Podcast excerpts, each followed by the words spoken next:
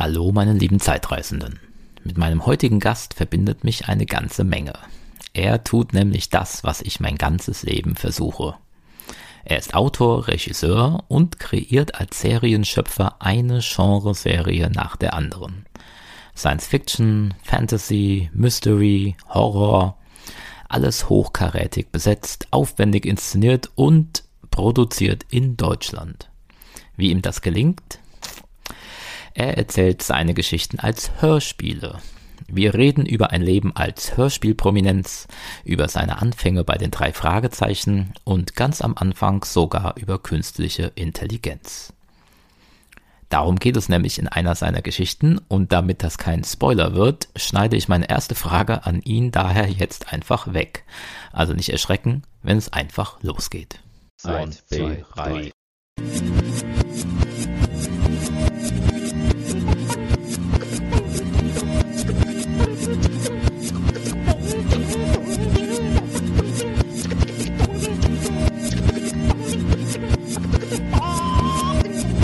So ganz allgemein geht es um künstliche Intelligenz. Denkst du äh, tatsächlich, dass das zu einer Bedrohung für uns werden könnte? Du meinst so Elon Musk-mäßig? Ich glaube ja. Also nicht jetzt in, in mhm. naher Zukunft. Wobei man ja davon ausgehen kann, dass ja die, die Lernkurve und auch die Technikkurve ja steil nach oben geht. Wenn man sich anguckt, wie, wie in den letzten Jahrhunderten, Jahrzehnten sich Technik verändert hat. Und ähm, äh, ja, durch, den Einzug des Computers und äh, wie Chips sich verändern bis zum Quantencomputer und die Rechen, also wenn ich mir vorstelle, wie mein allererster Mac im Studium mit 64 Megabyte und so. Äh, und heute, wenn du 20 Jahre später das siehst, das gleiche ist, wir sind ja äh, auch so ungefähr in einem Jahrgang wahrscheinlich. Wir haben, kennen eine Welt ohne Internet und äh, die Geburt von Google, Amazon, YouTube. Wir haben alles mitbekommen. Wir kennen beide Seiten.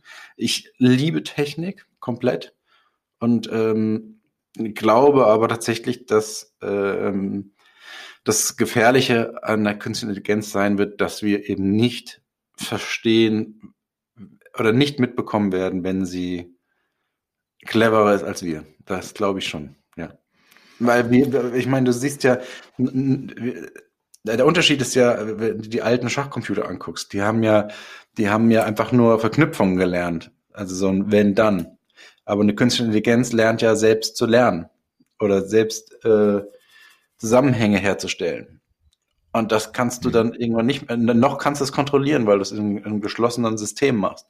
Und äh, noch können die auch nichts verändern. Aber wenn man sich überlegt, dass alles miteinander verknüpft ist durch das Internet und was alles durch das Netz abhängig ist. Und wenn du eine künstliche Intelligenz hast, die plötzlich über dieses Netz steuern kann, äh, könnte das schon zu einer Gefahr kommen. Weil wenn die künstliche Intelligenz plötzlich denkt, naja, der schnellste Weg, äh, die Menschen auszurotten, ist sie mal gegeneinander äh, auszuspielen. und ähm, dann die roten Knöpfe zum Beispiel drückt oder was auch immer. Klar, da geht einem das Autoren, der Autorenkopf an, die Fantasie. Aber ich glaube ja, dass das äh, sehr faszinierend sein wird, aber auch sehr, sehr gefährlich. Wie kommst du denn so generell auf deine Themen? Also ist das was, was dich jetzt einfach privat beschäftigt hat, wo du irgendwie dir Gedanken drüber gemacht hast und gedacht hast, jetzt schreibst du was dazu? Oder wie kommst du auf sowas? Mm, naja, es ist so, dass Ideen kommen mir eigentlich immer, also äh, egal äh, wo, es gibt da keinen bestimmten Ort. Meistens, wenn ich eine Nachricht lese oder auch einfach nur so, die schreibe ich aber dann sofort äh, in mein iPhone unter die Notizen, damit ich es nicht vergesse. Ähm, nutze diese Ideen meistens aber nicht. Es geht mir wirklich in dem Moment nur darum zu sagen, okay, ich habe sie aufgeschrieben, nicht dass später denke, ich hatte so eine gute Idee vielleicht war sie auch gar nicht gut, aber dieses, das wird mich dann verrückt machen zu wissen, ich habe sie nicht notiert. Und äh, grundsätzlich, wenn ich eine neue Serie entwickle, dann beginne ich bei null. Dann gucke ich mir noch nicht mal an, was ich mir ausgedacht habe. Ich lasse die ganzen Bücher, wo ich reingeschrieben habe, oder auch die Notizen zu und fange eigentlich bei null an, ähm, weil man sich ja auch die ganze Zeit verändert. Ähm, und dann fange ich an zu recherchieren. Und da, das ist so, dass ich im Netz anfange zu surfen und zu gucken, was mich inspiriert. Meistens gehe ich dann auf irgendwelche Verschwörungsseiten. Also zum Beispiel bei Ghostbox war es so, da wusste ich auch noch gar nicht, was, was ich schreiben soll. Die einzige Vorgabe von Audible war, wir möchten gerne mal, dass eine deiner Serien in Deutschland spielt. Und ich habe mir gesagt, das kann ich nicht. Also Krimi und Thriller, das funktioniert gut in Deutschland, aber Science Fiction und Mystery wird schon schwieriger. Ähm, einfach weil du diese Bilder aus Amerika gewöhnt bist und habe aber dann überlegt, was, was ist denn dann Deutsch? Also ich wollte eben, dass es nicht so, wie schon gesagt, das soll nicht so cheesy, nicht so äh, äh, strange aussehen, sondern dann auch realistisch.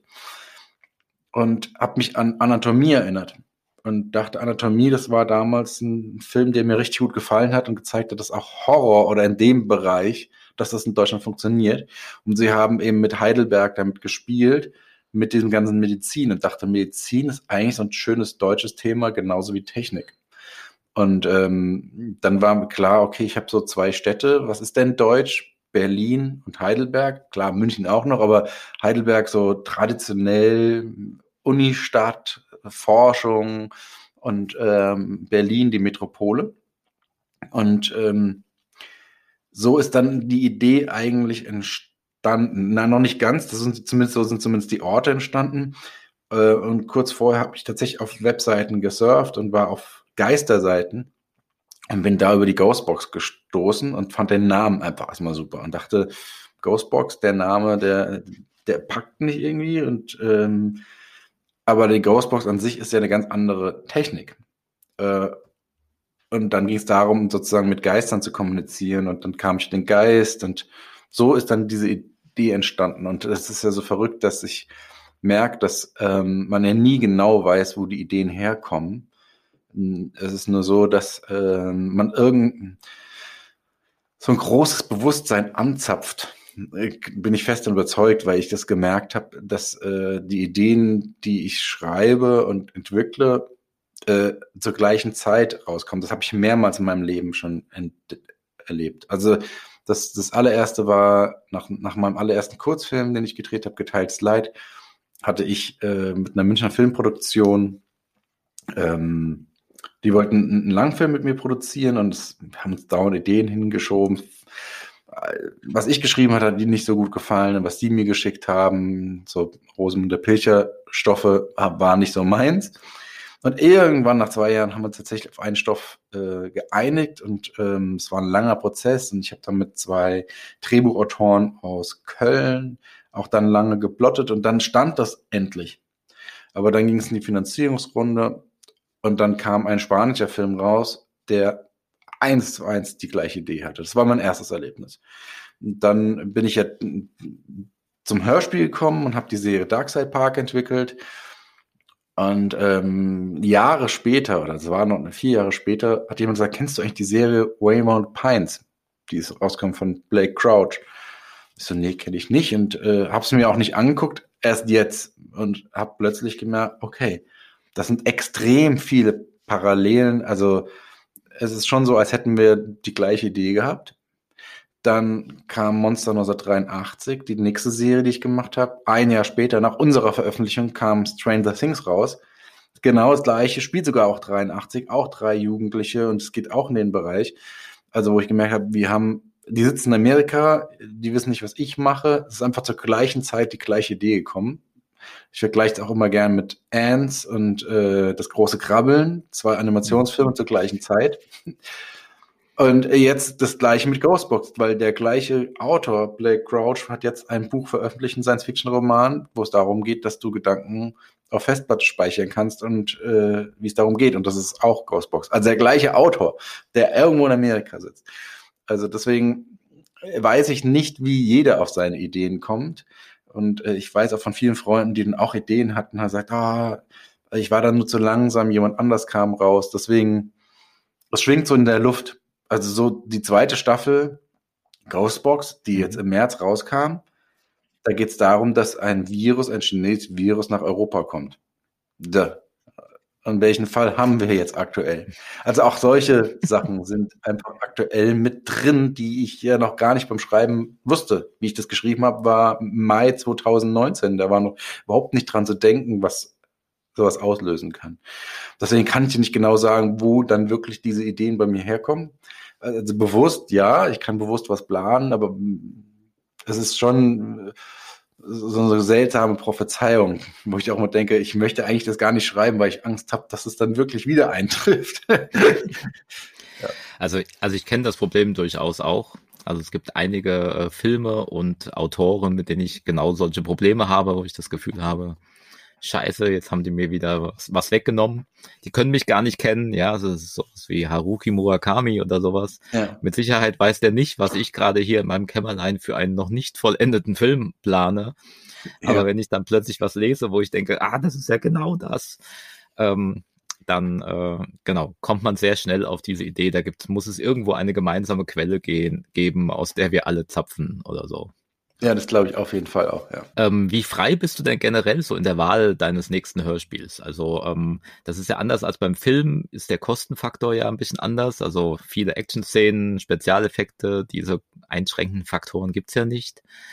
Wie, ähm, wann kriegst du ein Go für ein Hörspiel und wann kriegst du es vielleicht auch nicht? Wie funktioniert das? Also vom, vom klassischen Ablauf ist es so, dass ich, ähm, wenn ich eine neue Serie-Idee, Serienidee pitche, ähm, produziere ich meistens einen Videotrailer, hm, der einfach Spannung macht und das Thema aufmacht. Und ähm, dann gehe ich zu Audible und zeige, präsentiere ihnen sozusagen meine Idee. Und wenn ihnen das dann gut gefällt, dann sagen sie, okay, mach, leg los. Und dann fange ich eigentlich erst an, mich um die Geschichte zu kümmern, weil ich ja eigentlich nur ein Grundthema äh, gelegt habe. Und dann habe ich aber komplette Freiheiten ähm, was letztendlich auch Sinn macht, weil sonst über die ganzen Jahre hatte ich nämlich die Freiheiten, wie ich meine Sachen selbst produziert habe. Und du kannst ja nicht einen, einen Stil imitieren, sondern du bist ja du selbst. Und das heißt, du musst als Autor natürlich schon das schreiben können, was du für wichtig hältst. Und ähm, ja, und da vertraut, vertraut mir Audible halt komplett. Das ist halt toll, dass ich diese Audible Originals äh, exklusiv schreiben darf. Und das macht dann schon Spaß, aber es ist halt ein Jahr Arbeit komplett. Also vier, vier Monate die zehn Folgen schreiben, dann nach Berlin äh, fahren für einen Monat bis fünf Wochen und täglich die 50 Schauspieler und Schauspielerinnen aufnehmen. Dann äh, geht in Berlin der, der, der Schnitt los. Währenddessen arbeite ich mit einem Komponisten zusammen an den, an den, am Score an der Source-Musik. Dann kommt der Geräuschemacher zehn Tage ins Studio, nimmt alle Schritte und äh, Kleidungsstücke auf. Und ähm, dann wird äh, vom Henrik gemastert in der Zeit. dann, wenn ich die Master habe, lege ich die Stücke an und gucke. Also viel Arbeit. Bis immer so bis zwei, bis zwei Wochen vor Abgabe bin ich komplett von Anfang bis Ende wirklich drin und arbeite immer mit verschiedenen äh, Teammitgliedern. Ja. Genau, also Musik hast du gerade erwähnt. Ähm, das finde ich auffallend interessant. Ähm, das ist ja auch ein Thema. Jetzt gerade bei Ghostbox äh, spielt ja Musik auch wirklich inhaltlich eine Rolle. Ähm, davor hatte ich das bei Monster 1983. Da gab es irgendeine Hintergrundmusik. Das war überhaupt nichts Spezielles. Also kein, nicht die Titelmelodie oder so. Die hat mich verfolgt. Also ähm, jetzt gerade habe ich sie nicht, aber ähm, ich hatte da immer einen, Ohrwurm tatsächlich davon. während ich das gehört habe und auch danach noch. Fand aber auch ganz lustig, äh, so Sachen wie, spielt ja 1983, dass dann im Hintergrund im Radio oder was weiß ich Sachen laufen, die halt so klingen wie, was weiß ich, Miami Vice oder irgendwas, was vielleicht in den 80ern ein Thema gewesen wäre, ohne das genau zu sein. Also das ist auch was, wo da arbeitest du näher dran mit dem Thema Musik. Ne? Ja, ich, so ich hätte natürlich involviert. Ja, genau. Also Musik ist so, macht mir extrem viel Spaß, weil das ist sozusagen das Bild, der Bildersatz für mich. Ähm, mhm. Weil ich kann ja wie beim Film alles machen. Ich habe meine Schauspieler, ich habe meine Geräusche, ich habe die Musik, es fehlt eben nur das Bild. Und das macht es aber gerade bei der Musik besonders schwer. Ähm, das glaubt man gar nicht, dass die Musik mit, äh, wirklich sehr, sehr schwer ist, weil beim Film kannst du Musik langsam reinbringen, du kannst es auch wieder rausnehmen, da merkst du es nicht so direkt, weil du hast die visuelle Ablenkung, nenn ich es mal. Beim Hörspiel, da du dich ja nur auf die Sprache konzentrierst, spürst du sofort, wenn Musik reinkommt oder nicht. Deswegen ist es so ein so ein sensibles Thema, wie du mit Musik reinkommst. Und es ist mir auch so wichtig, so weich wie möglich reinzukommen, dass sich das wie so ein Bett erst trägt und dich dann erst zum Höhepunkt mitnimmt. Und auch zu gucken, wann dich die Musik wieder rauslässt. Und am besten so, dass du es eigentlich gar nicht drauf achtest. Weil das ist natürlich bei, ähm, wenn du beim Hörspiel so plakativ Musik ansetzt, dann weißt du, ah, okay, jetzt wird's spannend. So soll es ja nicht funktionieren. Deswegen arbeite ich auch bewusst damit, bei jeder Szene ähm, dass ich sage, okay, jetzt trage ich den Zuhörer, die Zuhörer mit, aber jetzt ist die Musik draußen und ich lasse dich einfach im Loch. Also damit kannst du auch spielen. Äh, aber du musst halt immer aufpassen, weil du kannst auch die Musik nicht auf eine lange Strecke ziehen. Also nicht so wie beim Film. Beim Film, wenn du eine 10-Minuten-Szene hast, kannst du 10 Minuten Musik drunter machen oder damit spielen, mal da rausgehen, reingehen, kriegt keiner mit. Beim Hörspiel, in dem Moment, wo du die Musik rausgeht aus einer Szene, merkst du, dass dir der Boden unter den Füßen weggezogen wird als Hörer. Das spürst du einfach, weil dich nichts mehr trägt. Deswegen ist es extrem wichtig zu gucken, wann geht die Musik wieder raus und ähm, oder wie lang sie zieht. Und da kommen wir von der Score-Musik zur Source-Musik, die ich sehr, sehr gern anwende. Das Source-Musik ist die Musik, die im Radio, im Fernsehen, in einem Hörspiel läuft. Ähm, oder in der Live-Musik und das ist sehr, sehr spannend, weil mit der kannst du natürlich auch Stimmung transportieren, ohne dass es auffällt. Also du hast ja bei Ghostbox gehört, wenn die dann zum Beispiel in einem Restaurant sind und es ist eine Szene von zehn Minuten, die, sagen wir mal, von lustig, entspannt bis zu äh, Thrill sich entwickelt. Aber du willst nicht, dass es die ganze Zeit nur ruhig ist. Und dann kannst du halt hinten durch Musik, die über die Boxen läuft, so ganz es klingt erstmal belanglos für den Hörer, aber da ist auch jede Source-Musik äh, ausgesucht zu sagen, okay, das, das transportiert eine Stimmung, weil ich kann vorne so einen leichten Jazz haben, der passt dann zur fröhlichen Musik, dann wechselt die um und geht in ein klassisches Musikstück, in ein tragendes Stück, dann wird es auch daraus plötzlich zu, zu Ave Maria, das triggert bei dir dann un, unbewusst als Hörer auch was. Und ähm, so nimmst du den Hörer komplett mit also beim, äh, beim Hören der ähm, Musik, ohne dass er wirklich denkt, er hätte irgendwelche Score-Musik gehört. Deswegen ist das extrem wichtig. Im Prinzip kannst du dir also die Idee für dein nächstes äh, Hörspiel selbst aussuchen. Gibt es irgendwas, was du mal nicht umsetzen konntest? Irgendeine Idee, die du nicht machen durftest, nicht machen konntest? Gibt es da ja, ein Hörspiel? Gibt es tatsächlich, ja. Äh, während, ja. während der Monster-Geschichte äh, hatte ich eine Idee für eine neue Serie, die ich dann auch während der Buchmesse Audible gepitcht habe. Und sie fanden es mega spannend. Und ähm, also um nochmal vorwegzugreifen, Monster 83 habe ich auch, war es ja so, dass es eigentlich eine E-Book-Serie werden sollte. Weil ich ja meinen Verlag gegründet hatte und äh, mit meinen Autoren und verschiedene Bücher rausgebracht habe. Und äh, dann habe ich den ähm, äh, Annette Strohmeier und Raimund Weber, das sind auch beides Autoren, die auch bei Darkside Park und Porterville mitgeschrieben haben. Und die haben so einen ziemlich ähnlichen Schre Schreibstil. Und ich dachte, ich möchte eine neue Serie entwickeln, wo man jetzt den Bruch der Autoren nicht so stark merkt wie bei Darkside Park. Und ähm, dann habe ich die beiden, haben wir diese Die geplot zum 1983 und ich wollte eigentlich die Hörbuchserie dazu verkaufen und habe auf der hab deswegen auch einen Videotrailer gemacht. Das war mein erster Videotrailer dafür für die Serie und habe auf der Buchmesse an äh, die großen Hörverlage, unter anderem Audible dabei, äh, diesen Trailer gepitcht. Und alle, alle, die das gesehen haben, waren so begeistert, dass wollen wir machen, aber wir hätten es gerne als Hörspiel. So, und so kam ich dahin und dann haben wir gesagt, gut, dann machen wir das Hörspiel und dann kann ich auch mitschreiben. Ähm, und dann nach Monster, während Monster, habe ich, wie gesagt, auf die zweite Idee, die Serienidee, Audible gepitcht, mündlich, nur erzählt, was die Prämisse ist und was das Thema ist. Und sie waren auch total begeistert und sagt, oh ja, mach mal, mach mal, arbeite es mal aus. Und dann habe ich das ausgearbeitet. Und zwar die komplette, komplette Serie ausgearbeitet. Und dann war der Verantwortliche leider nicht da, wie ich nach Berlin geflogen bin. Das war alles ein bisschen, alles ein bisschen dumm gelaufen und habe das auch den anderen dann vorgestellt und ähm, die fanden es auch gut, aber das war es auch. Also es kam kein Auftrag oder wir haben nicht näher drüber gesprochen und ich war völlig lost. Das war aber auch so, dass ich jetzt nicht mehr nachgefragt habe, weil ich dachte, wenn es ihnen jetzt wirklich gefällt, ich habe mir noch Monster gemacht, dann würden sie noch was sagen. Weil auch Freunde gesagt haben, ja, jetzt frag doch mal nach. Ich sagte, mache ich nicht. Also ich habe ja, ich war ja schon da. Das ist ja, muss ja jetzt nicht nachfragen. Wenn es ihnen nicht gefällt, dann melden sie sich nicht. Und so war es auch. Aber ich konnte es nicht, ich konnte es nicht verstehen, weil ich halt bis ins kleinste Detail durchgeblottet hatte. Jede Folge, über zehn Folgen. Es war zwar über Weihnachten, äh, es war extrem viel Arbeit.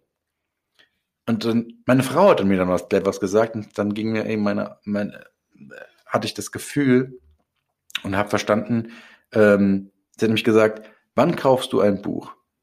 Du kaufst das Buch nicht, wenn du es gelesen hast, sondern du liest den Klappentext, findest es spannend und dann kaufst du das Buch. Und genau das war der Fall. Ich habe, sie haben das komplette Buch sozusagen gelesen, dann warst du befriedigt, ja, dann bezahlst du nichts mehr dafür. Aber du bist im Buchhandel und liest hinten den Klappentext, das teast dich an, sagst, ja, ich will wissen, was geht, du kaufst es und dann liest es. Und da, da ist mir klar geworden, ich kann meine Ideen so nicht mehr verkaufen, so komplett durch. Ich verkaufe sozusagen nur noch ein Thema. Und das war dann bei Ghostbox genau das gleiche. Ich sagte, ich mache es wie bei Monster. Ich produziere einen Videotrailer, der das Thema macht, der Spannung, so wie, äh, ich kann das auch verstehen, weil wenn du so einen Videotrailer sie siehst, der dich packt und du merkst, wow, das ist mega spannend, ich will wissen, um was es geht, dann geht es den Hörern später ganz genauso. Und dann wird dir sofort klar, okay, mhm. an der Idee muss was dran sein. Und so war es auch. Und das ist, was ich für mich gelernt habe, einmal werde es immer so machen, dass ich nur noch Videotrailer sozusagen äh, produziere für die neuen Serien. Ähm, das ist auch für einen selbst gut, weil du konzentrierst dich aufs Wesentliche und zu sagen, okay, was, was will ich denn erzählen? Genau, du hast jetzt öfters Videotrailer gesagt. Du kommst ja eigentlich auch vom Film. Also du hast ja mit einem Kurzfilm begonnen und ich glaube, du bist ja auch so in das Thema Hörspiel überhaupt reingeschlittert. Wie, wie kam das denn genau? Naja, ich genau, ich äh, an Film habe ich nicht gedacht und an Hörspiel habe ich nicht gedacht, sondern ich für mich war eigentlich immer klar, ich gehe in die Werbung, ich werde Designer. Weil mein Vater hat eine Werbeagentur, er hat in Frankfurt in der Werbeagentur, in Werbeagenturen gearbeitet, hat sich dann, so wie ich heirate eine Familie, dann damals sein Büro zu Hause hingemacht und seitdem ich dann zwölf war, war ich immer bei ihm auch im Büro, durfte dort auch immer mit den Magic-Markern malen und das war eine schöne Zeit. Und ja, also gezeichnet konnte ich gut. Ich war sonst nicht so gut in der Schule, aber da war klar, ich mache Design. Und dann habe ich in Hildesheim Design studiert. Und ähm, ich glaube, genau, im ersten Semester hat man einen tollen Professor für freie Kunst. Dann wollte ich sofort freie Kunst machen, da sind meine Eltern fast ausgeflippt und gesagt, nein. äh, und dann ging das so weiter und lass mich überreden. Genau. Und dann habe ich überlegt, ich muss irgendwie noch ein bisschen Geld äh, im Studium verdienen. Und äh, bin dann zu so einem Modehaus in Hildesheim gegangen und gesagt, ich würde Ihnen gerne so eine Citylight-Plakat-Kampagne verkaufen. Das sind die, die großen Plakate an der Bushaltestelle. Ähm, und dann haben wir, ja, das ist ganz gut. Nee, wollen wir nicht. Aber können Sie auch Kinowerbung machen? Ich so, ja klar, kann ich auch Kinowerbung machen. Das ist gar kein Problem. Ah ja, super, dann denken Sie sich was aus. Und dann bin ich halt in meine Studentenbude gegangen dachte so, okay, super. Wie mache ich denn Kinowerbung? Ich habe gar keine Ahnung. Und dann äh, dachte ich mir, okay, du brauchst auf jeden Fall einen Kameramann. Ich habe keine Ahnung, was man macht. Und habe dann einfach in Babelsberg angerufen. Ich glaube, ich war 19 oder 20. Ja, 20 habe einfach einen Babelsberg angerufen und habe gesagt, ja, guten Tag, ich muss einen Film drehen. äh, ich, ich, weiß nicht, wie ich das mache und ich bräuchte einen Kameramann. Und dann meint der am Telefon, ja, äh, ein Moment, da kann ich Ihnen Kontakt geben. Und dann habe ich sozusagen, der hieß Hans Helmut Hessler, ähm, dem, mit dem habe ich mich getroffen. Der hat gesagt, ja, können wir ja mit 35 Millimeter drehen. Gar kein Problem. Dann habe ich an dem Modehaus die Idee verkauft. Sie fanden es super. Und dann haben wir das in Berlin gedreht.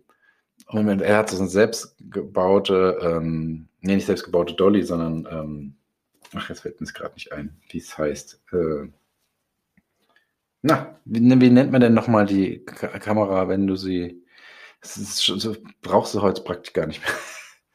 Ach, das, Äh, das ist eine Steadicam.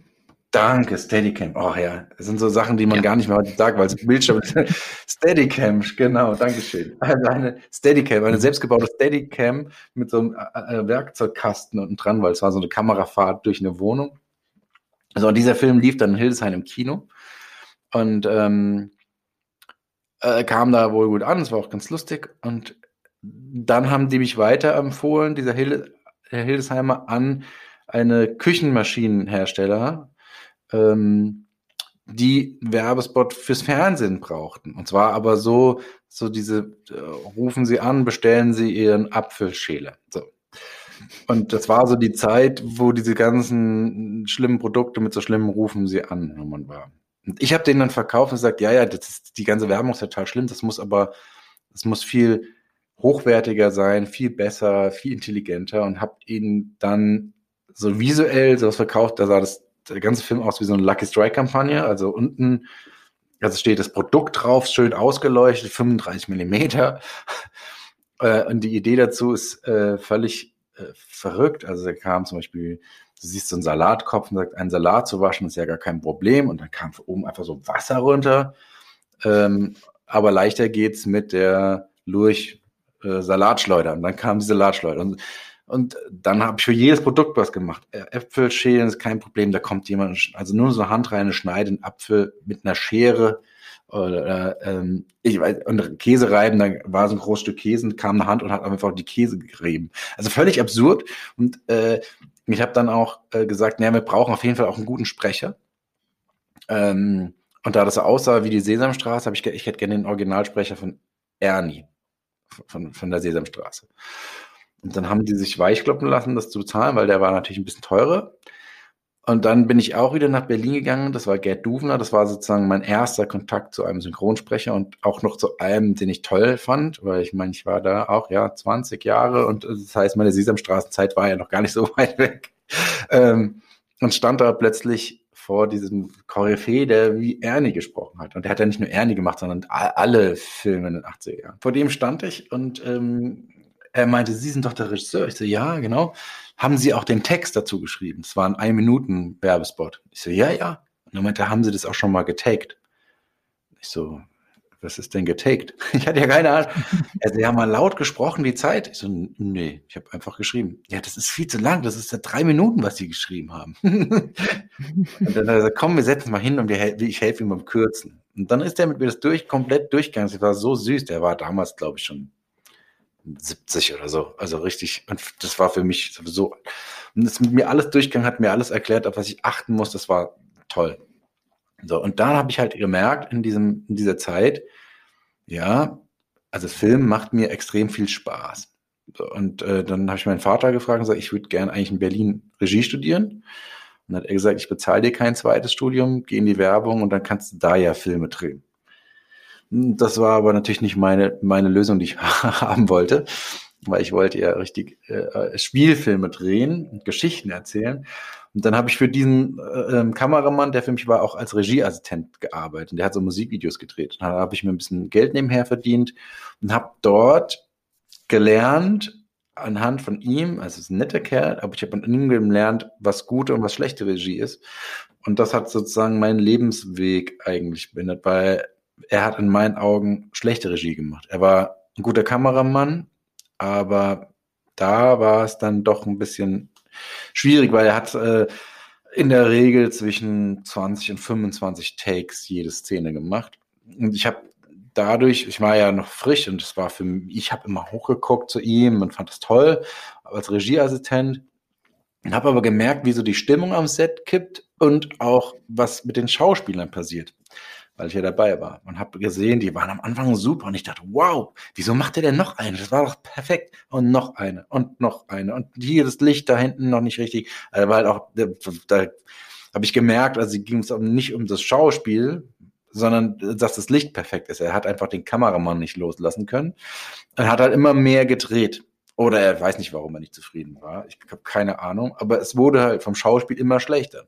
Und bei jedem Szenenumbau war das so, Irgendwann haben die Schauspieler verstanden, wir machen sowieso 20 Einstellungen, Pff, da gebe ich doch nicht mein Bestes. Und deswegen war es dann auf jeden Fall nicht mehr gut.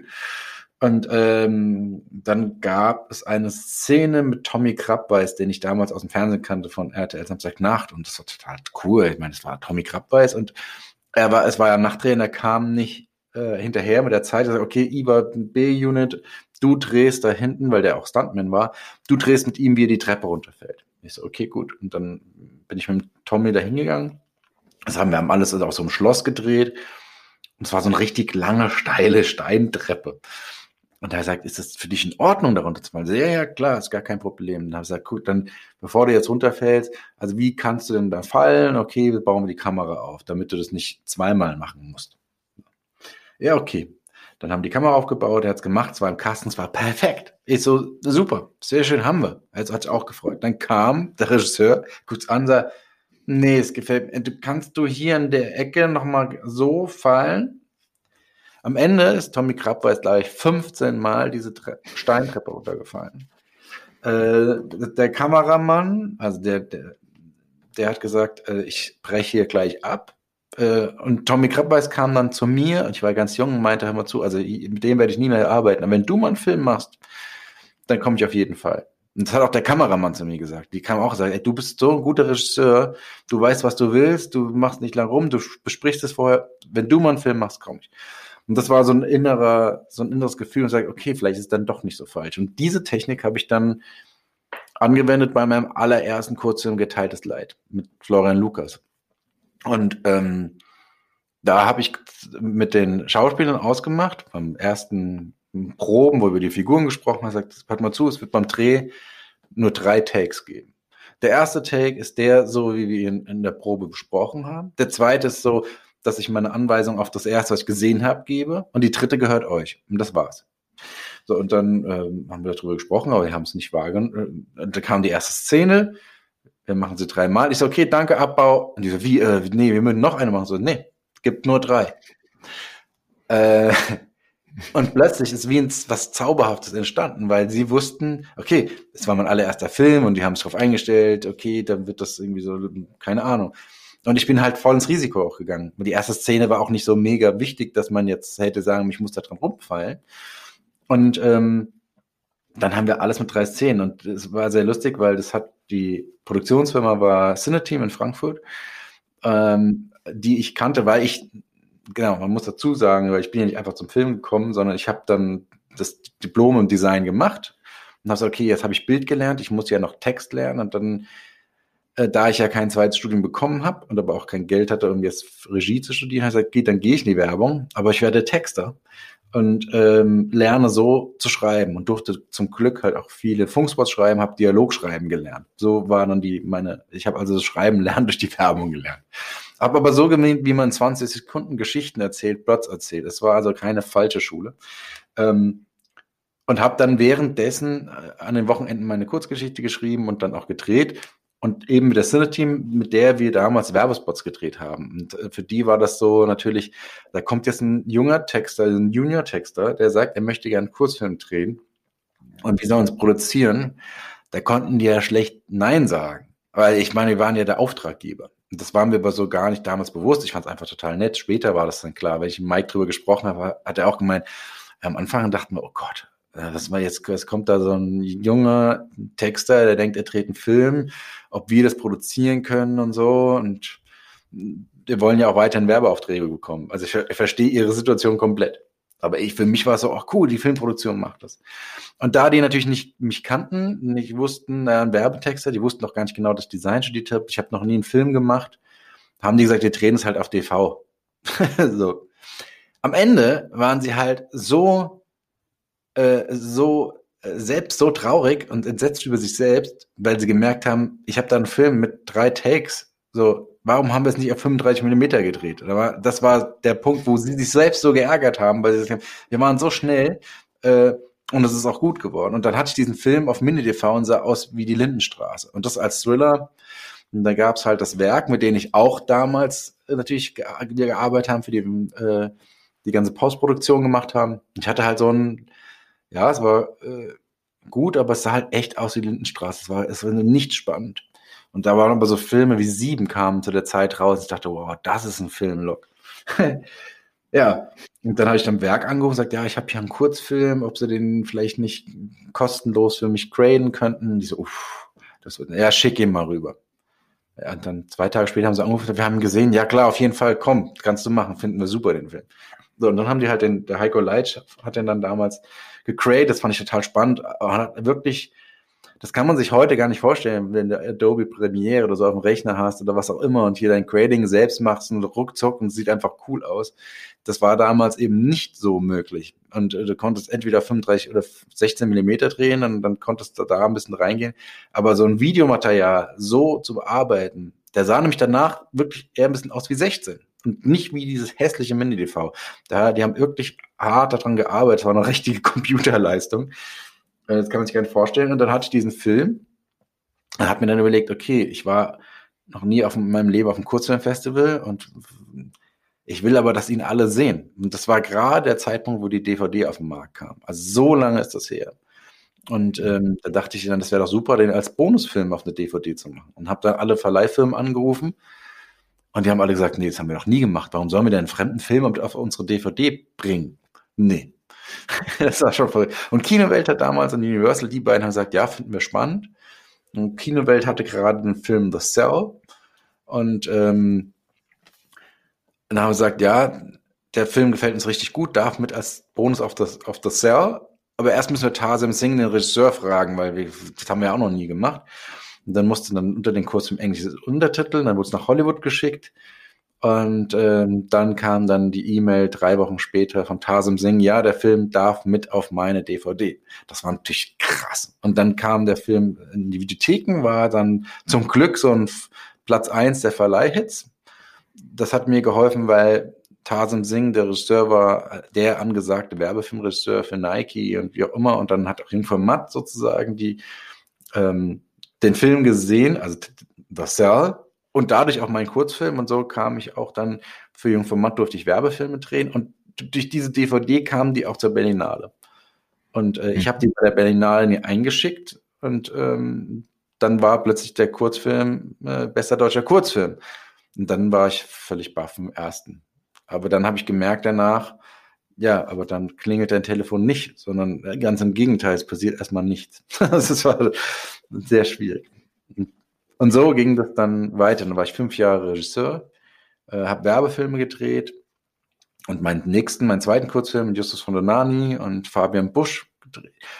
Und ähm, genau, und den habe ich unter anderem auch zu einem Pro7 Filmregie Award geschickt. Da war das Auswahlverfahren über ein halbes Jahr und habe den mit vier anderen Regisseuren gewonnen und bin dann, der Preis war ein 20.15 Uhr Film auf Pro7. Und ich dachte, jetzt nach fünf Jahren, der ganze Kampf, ich habe es endlich geschafft. Und dann haben wir uns gerade verlobt, meine Frau und ich, und ich bin nach Berlin gezogen für ein Vierteljahr in eine WG zusammen mit dem Roman Scheible, dem anderen Regisseur, der auch einen Film gedreht hat. Und zwei Wochen vor Drehbeginn hat sich die Produktionsfirma ProSieben zerstritten. Und das Projekt ist einfach äh, auf Eis gefallen. Das war so lustig, weil in der Hauptrolle bei mir in meinem Film war Piane Mädel der, der heute natürlich auch super bekannt mhm. ist. Damals wäre es auch so einer seiner ersten Filme gewesen. Es wäre echt cool gewesen.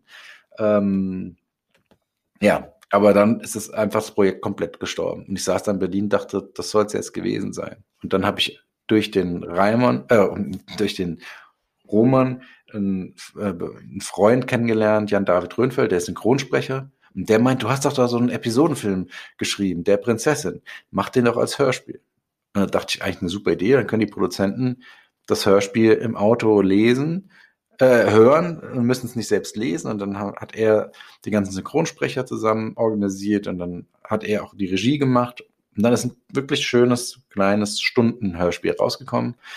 Ich habe es an alle Produktionsfirmen geschickt, nur Absagen. Dann dachte ich, okay, das ist, da war ich schon fertig. Dann habe ich überlegt, okay, ähm, jetzt habe ich da diese CD na, dann könnte ich das auch an die Hörverlage schicken. Habe es an alle deutschen Hörverlage geschickt, Lübbe, Random House, äh, nur Absagen. Und ich dachte, toll, was mache ich denn jetzt?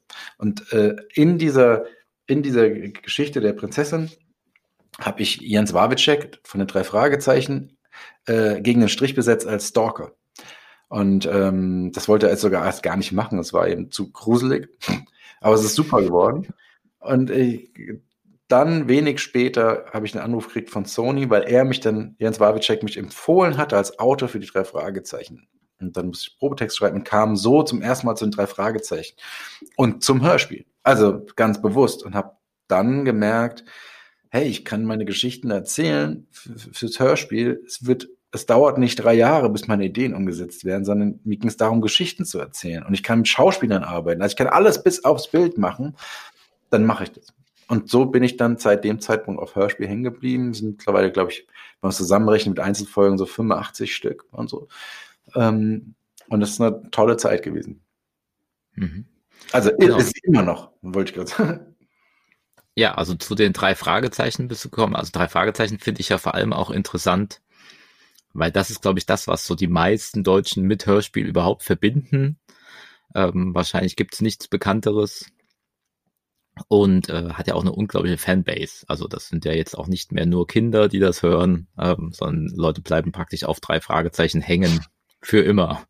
Ähm, ja. Was verbindet dich mit den drei Fragezeichen? Also klar, du hast damit sozusagen deine ersten Schritte im professionellen Hörspielbereich gemacht.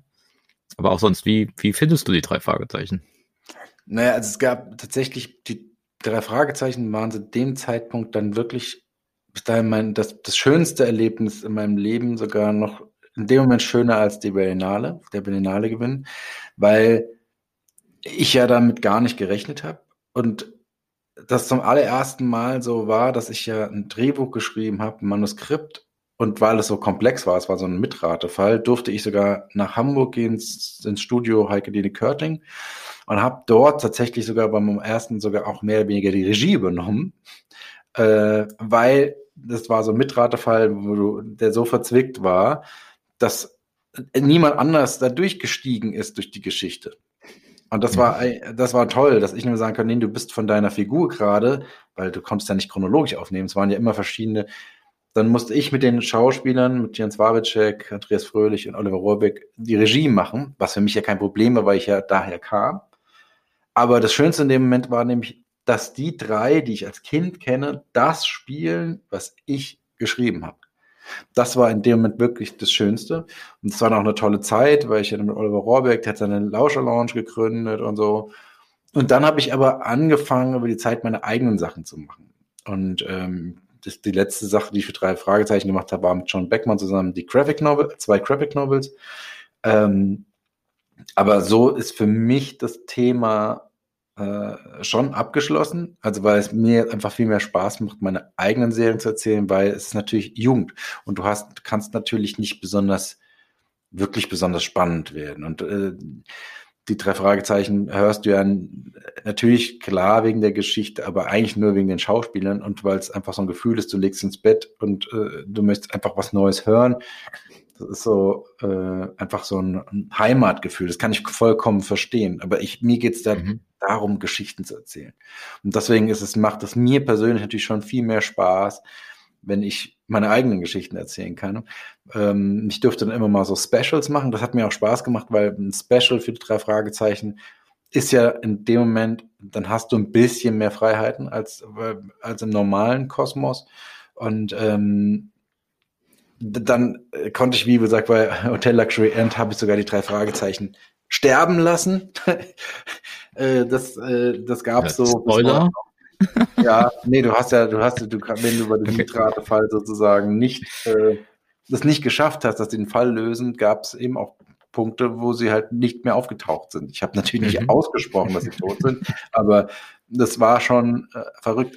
Weil ich wollte das unbedingt machen, weil den kleiner Schlenker, warum mich Thriller und so auch die, die dunkle Seite so anzieht. Ich habe früher als Kind natürlich James Bond geliebt ohne Ende. Fand das, weil, also jetzt nicht James Bond selbst, also auch, aber die ganze Technik drumherum, die ganzen Autos und was sich da alle, die Kügelschreiber, die schießen konnten.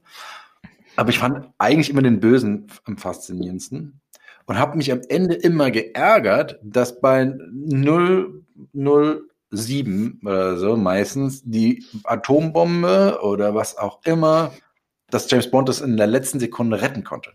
Und ich hätte mir so gewünscht damals, dass diese perfiden Pläne der Bösen auch mal funktionieren.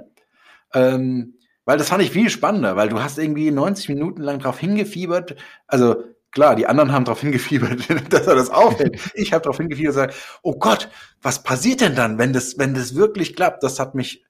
Und dann kommt, war eigentlich James Bond für mich der Böse, der nämlich dann, so, nee, dein Plan funktioniert nicht.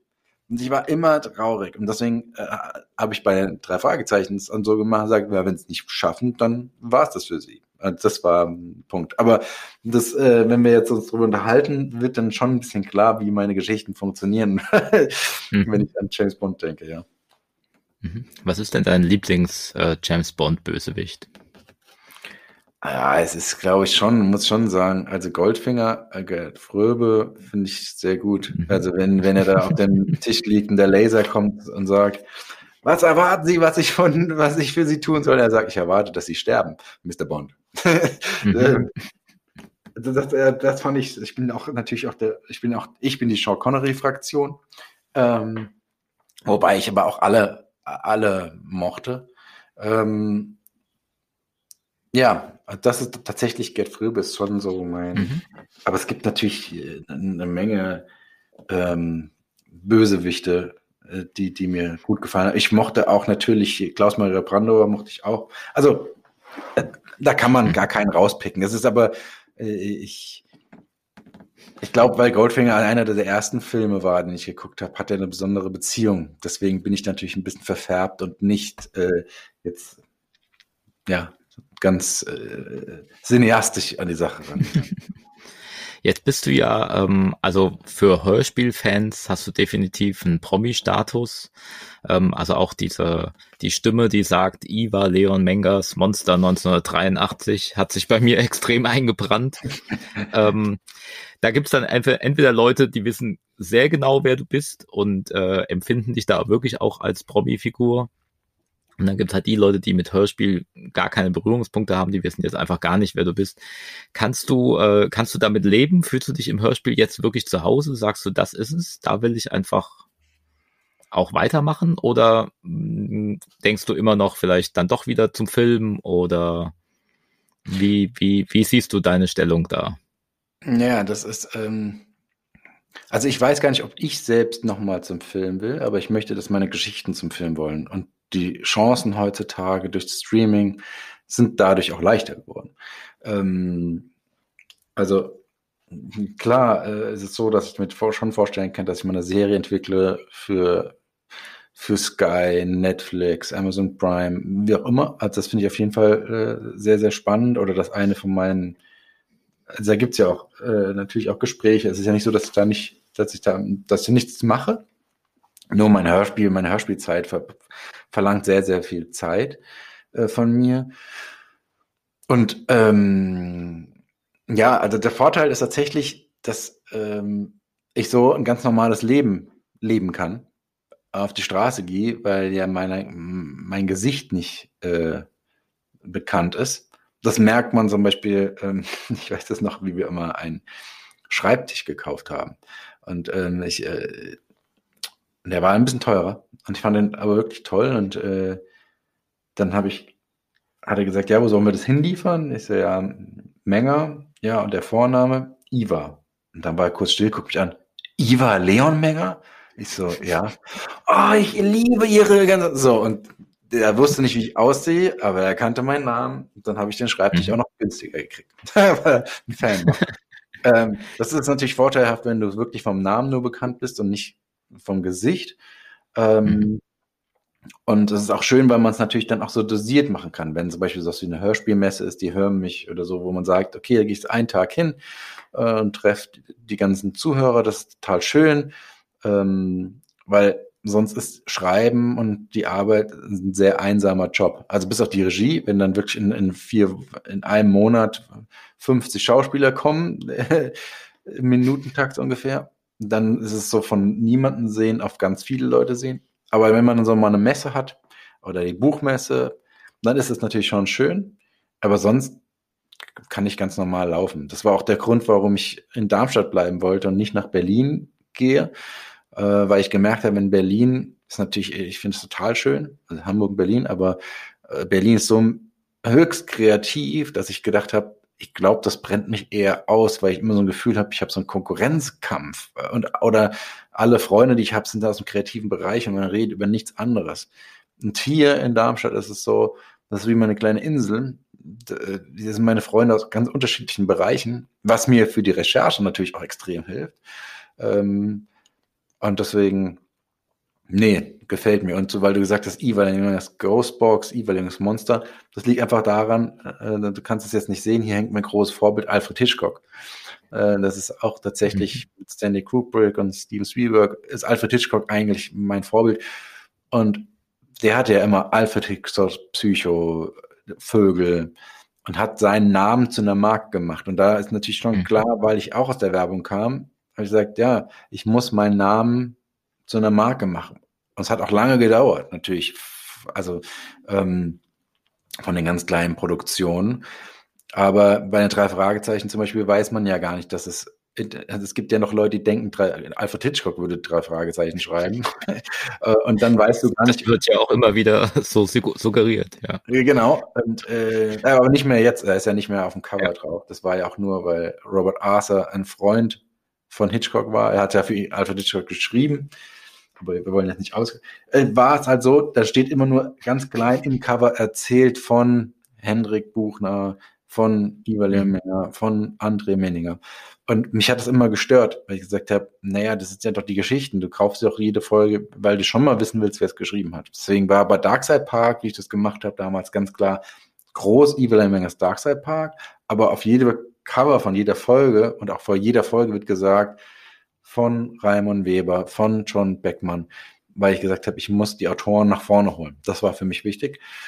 Mhm. Ja, und ähm, es gab, ich habe viele, viele Hörspiele gemacht, auch äh, wo ich nie Geld für gesehen habe. Also ich habe also sowieso, das ist ja das Künstlerleben, aber da habe ich kein Geld bekommen. Aber da habe ich gesagt, dann möchte ich aber gerne, dass mein Name groß vorne draufsteht. Das war dann mein Geld. Und das war sozusagen meine persönliche Aktien, die ich investiert habe, zu sagen, okay, ich habe jetzt gerade nicht viel Geld und das Leben ist ein bisschen hart, weil ich noch nicht mal dafür bezahlt werde, was ich mache aber wenigstens habe ich meinen Namen und ich muss äh, versuchen, meine Geschichten so zu erzählen, wie ich sie erzählen will. Das war mir wichtig, inklusive in meinem Namen. Und dann zahlt sich das irgendwann aus. Ja, 17 Jahre hat es gedauert. Ähm, aber jetzt bin ich natürlich sehr dankbar, hier angekommen zu sein.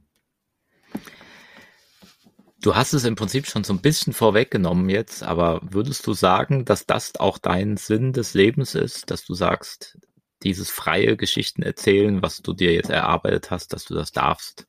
Ist das deine Mission? Ja, es ist tatsächlich so der, der, der schönste Wunsch, der für mich in Erfüllung gegangen ist, weil viele meiner Geschichten habe ich, die ich dann später als Hörspiel gemacht habe, die habe ich ja mit 23 schon geschrieben. Also es gibt sowas wie ein Beispiel Plan B. Das ist auch ein Hörspiel, ein Kammerspiel. Das habe ich mit 23 oder so geschrieben und wollte es verfilmen. Nachdem ich die Berlinale gewonnen habe, war das ein Stück mit der Filmproduktion in München. Ähm, es war gerade die Dogma-Zeit und ich dachte, wow, da braucht man dann Produktionsfirma doch nicht viel Geld in die Hand nehmen, weil die Idee ist, war eine Hommage von mir, ein Cocktail für eine Leiche von Hitchcock. Der perfekte Mord. Und bei mir war es so, da ist jemand, der installiert in seiner Wohnung zehn Videokameras und dokumentiert den perfekten Mord. Das war meine Idee. Und ähm, weil ich dachte, das kann ja jede Filmproduktion super günstig produzieren. Du musst kein Risiko eingehen. Du brauchst die Schauspieler, das muss einmal gestaged werden und dann werden alle Kameras angedrückt äh, und dann legst du los. Das war mein Vorbild, weil ja auch Cocktail für eine Leiche nur mit einer Kamerafahrt war, dachte ich, das mache ich genau das Gleiche. Also, und das hatte ich alles mit 23 schon Ideen. Aber es hat niemand machen wollen. So, und dann äh, zehn Jahre später wirklich zehn Jahre später, durch die ganzen Sachen, konnte ich dann daraus ein Hörspiel machen. Und ähm, das Hörspiel hat dann auch gleich Preise gewonnen, also wo ich dann wusste, wow, hat geklappt, aber vor zehn Jahren hätte es niemand gemacht. Und nochmal zehn Jahre später wird es dann als Theaterstück in Frankfurt uraufgeführt, wo du merkst, alles ist schon verrückt, jetzt sozusagen, wo du den Namen hast und jetzt machen sie es und jetzt fragen alle, hast du noch irgendwelche Stoffe in der Schublade? Das sind Sachen, die ich damals mit 23 schon geschrieben habe. Das hat sich, ich habe mich nicht verändert. Klar, hab ich, ich habe mich immer verbessert. Also das ist mir klar. Also man arbeitet jeder an sich selbst. Aber die Ideen, alles, die hatte ich früher auch. Es hat mir nur nie, nie jemand vertraut oder geglaubt. Und das hat mich äh, wirklich fertig gemacht und das freut mich natürlich heute, dass ich meine Ideen tatsächlich so erzählen kann und dass ich auch von so großen Playern wie Audible, dass die mir so vertrauen, sagen, okay, du darfst machen. Und das ist schon äh, für mich ja ein Geschenk, definitiv. Mhm. Also, wenn ich mich mit Leuten über Hörspiele unterhalte, dann empfehle ich tatsächlich deine Hörspiele auch äh, gerne. Vor allem Ghostbox gefällt mir wirklich extrem gut. Was für Hörspieltipps hast du denn so für uns oder für meine Hörerinnen, die vielleicht nicht von dir sind? So, so Hörspiele für Erwachsene. Gibt's da, hast du überhaupt Konkurrenz? Nee, es gibt, also Konkurrenz ist ein blödes Wort, weil ich finde, ähm, es gibt eigentlich keine Konkurrenz. Nicht in dem Hörspielbereich, weil, guck mal, ich arbeite ein Jahr meines Lebens an einer Staffel, zehn Stunden. Da stecke ich mein ganzes Herzblut rein. Und dann kommst du und du hörst es dann zehn Stunden und dann ist vorbei. Ich muss die nächste Staffel schreiben, aber du als Hörer sagst ja, und jetzt? Dann kommt die nächste. Also ich bin ja nur ein, weit, mhm. eine weitere Bushaltestelle auf der Reise des Hörers ähm, und freue mich halt immer zu sagen, okay, das soll dir besonders viel Spaß machen. Das heißt, der Konkurrenzgedanke ist der einzige zu sagen, ich will, ich will das Beste für mich rausholen und wirklich alle sozusagen überraschen, die Hörer, das schon, aber alles andere kann ich mir nichts für kaufen. Und ich glaube, ich bin auch so entspannt, weil es gab so wie so einen Fluch, einen positiven Fluch, der aber auch seine negativen Seiten hatte. Äh, in der ganzen Zeit, wo ich gesagt habe, 17 Jahre von Anfänge, Regie, Filmregie, Hörspiel, ich habe so ungefähr jeden Preis gewonnen, den man gewinnen konnte ähm, was verrückt war. Also ich habe echt jeden Preis, das war wie so ein Fluch, aber ich habe kein Geld verdient. Und das war schlimm, weil äh, es war wirklich schon sehr, sehr knapp, also das Geld. Und äh, du kriegst dann immer nur Preise und alle sagen, oh, das war super. Und irgendwie nach dem fünften, sechsten, zehnten, zwanzigsten Preis sagst du dann, ja, es ist schön mit den Preisen, aber ich würde gerne ehrlich mal einen Job kriegen, wo ich Geld verdiene. Das ist, ich kann ja nicht sein, dass ich, weil ich irgendwann muss ich muss ich kapitulieren. Und äh, mein Vater hat auch immer gesagt, du musst jetzt überlegen, was du machst, weil du kannst ja so nicht weiterleben, du kannst ja keine Familie gründen. Und er sagt, ja, aber guck dir mal die Preise und der, was kannst du dafür kaufen? Und er sagt, ja, nichts, aber es zeigt auf jeden Fall, das, was ich mache, gefällt. Aber mein Problem ist trotzdem, mir fehlt das Geld. Und das war für mich ganz schrecklich. Und da bin ich froh, dass da endlich angekommen bin, jetzt aber nach den ganzen Jahren, dass ich davon meine Familie ernähren kann. Aber es war ein langer, steiniger Weg.